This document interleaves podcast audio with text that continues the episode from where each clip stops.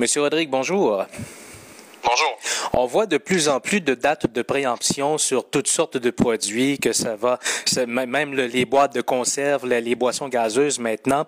Euh, il y a quand même des choses qui sont bonnes très longtemps après cette date de préemption. Effectivement, ça va. Euh, les, dates de péremption sont là comme un indicateur. Euh, c'est principalement un indicateur qui nous donne des dates de meilleur avant. Euh, c'est pas des dates qui sont mises sur les produits qui indiquent spécifiquement une date de fin de vie. Donc c'est un, indicateur qui, est donné pour le consommateur. Hmm. Sur quoi on doit se fier à ce moment-là si on a un produit dont la date est dépassée depuis quelques jours, même quelques semaines?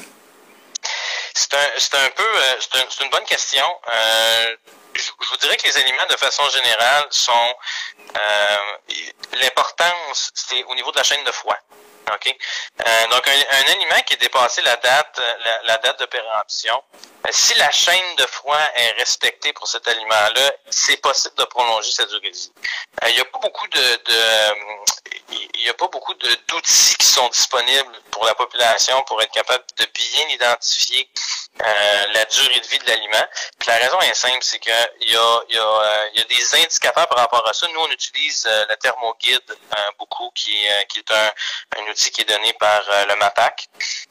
donc, c'est, ça s'appelle le guide du consommateur. Puis dans, dans ce guide-là, vous avez les, les durées d'entreposage des aliments périssables et des, des aliments qui sont moins périssables par rapport à euh, les dates de péremption après vie. Dans le fond, une date, un aliment qui arrive à sa date de péremption, combien de temps cet aliment-là, euh, sa vie peut être prolongée. Ce qui, ce qui devient difficile, et c'est pour ça qu'il n'y a pas beaucoup de gens qui se commettent à ce niveau-là, c'est que cette durée de vie-là peut être très variable. Ça revient à ce que je vous ai dit un peu plus tôt, c'est en fonction du euh, c'est en fonction du respect de la chaîne de froid. Par exemple, on peut avoir un yogourt qui, lui, euh, si la chaîne de froid est bien respectée, peut être euh, peut être consommable deux, trois mois après sa date de péremption. Par contre, il se peut qu'un yogourt ne soit plus consommable même avant sa date de péremption. L'important, c'est pas nécessairement au niveau de la date, c'est vraiment en fonction de est-ce que la chaîne de froid a bien été respectée pour cet aliment-là.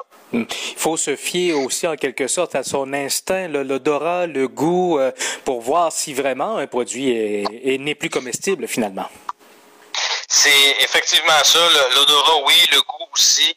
Euh, on, ça, ça peut être visuel aussi également. Si on va parler des viandes, par exemple, il y a, il y a, des éléments qu'on peut qu'on peut identifier, qu'on peut voir au niveau des viandes qui nous permettent euh, de savoir si euh, si elle est consommable ou non. Donc, il y a, il y a faut se fier à, ses sens, se fier à sa connaissance. mais on a, de, façon générale, nous, on est capable de savoir. On, on, on est dans cette industrie-là. On fait de la récupération alimentaire. donc, on on le sait. Euh, de façon générale, il y a quand même un, il y a quand même un cadre qui est là, là qui, qui des indicateurs qui par aliment qui sont euh, des balises, mettons qu'on peut dire qu'on a là euh, pour certains types d'aliments qui sont qui sont plus clairs. Donc c'est pas on, on on n'a pas besoin juste de se fier à ses propres sens. On a quand même un cadre qui, qui, qui, pour, pour les différents aliments sur lesquels nous, on va se fier. Hmm. Euh, un marchand me confiait euh, sous le couvert de l'anonymat que euh, les dates de préemption, c'est maintenant surtout utilisé comme un outil de marketing pour les fabricants pour pouvoir vendre plus de produits. Ben, l'idée, je, je, vais vous donner un exemple. Euh, c'est reculé il y, a, il y, a, quelques années, reculé il y a 10 ans, il n'y avait pas de date de péremption sur les conserves. OK?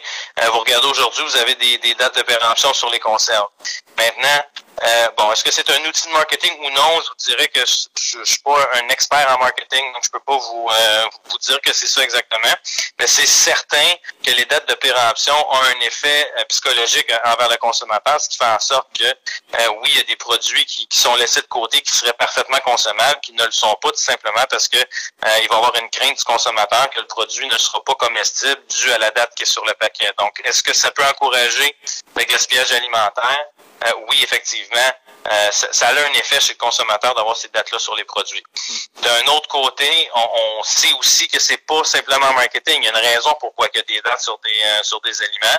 Il y a un aspect qui est au niveau de la de la santé ou de la santé sécurité des, des, usagers, des, des, consommateurs. Donc il y a cet aspect-là aussi là qui, qui doit pas qui, est pas négligeable. Hmm. dernière question. Un des éléments qu'on peut faire facilement quand on arrive à une date limite, par exemple, c'est transformer le produit pour pouvoir garder finalement ce produit-là d'une autre façon. Effectivement, il y a, je vous dirais qu'il y a plusieurs chaînes alimentaires qui vont faire ça également. nous, on, on, a mis en place un programme de récupération en supermarché euh, où on, récupère les aliments et euh, je vous dirais que ce qu'on ce qu'on remarque beaucoup, euh, le programme a été fait à la base pour récupérer les viandes qui arrivaient en fin de vie. donc les, les, supermarchés prenaient les viandes, les, les, les jetaient quand, quand ils arrivaient à la date. On a mis en place un programme où maintenant c'est possible de les récupérer. en supermarché, on va récupérer en moyenne une, deux tonnes par magasin par mois. OK? C'est une, une, moyenne là, euh, de, de, différents types de produits. Il y a une bonne proportion de ça qui est, euh, qui, est de la viande. Mais ce que, ce que plusieurs marchands vont faire ou ce que plusieurs épiceries vont faire, c'est que quand les produits vont arriver vers la date de fin de vie, vont les transformer pour offrir des, des produits prêts à manger aux clients qui vont venir en magasin.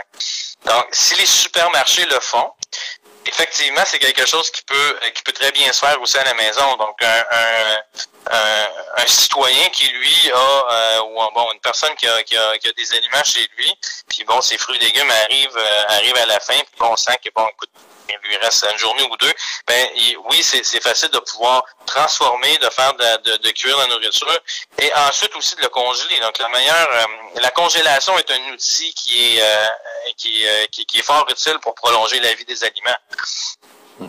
Ben, merci beaucoup, M. Rodrigue. Merci beaucoup.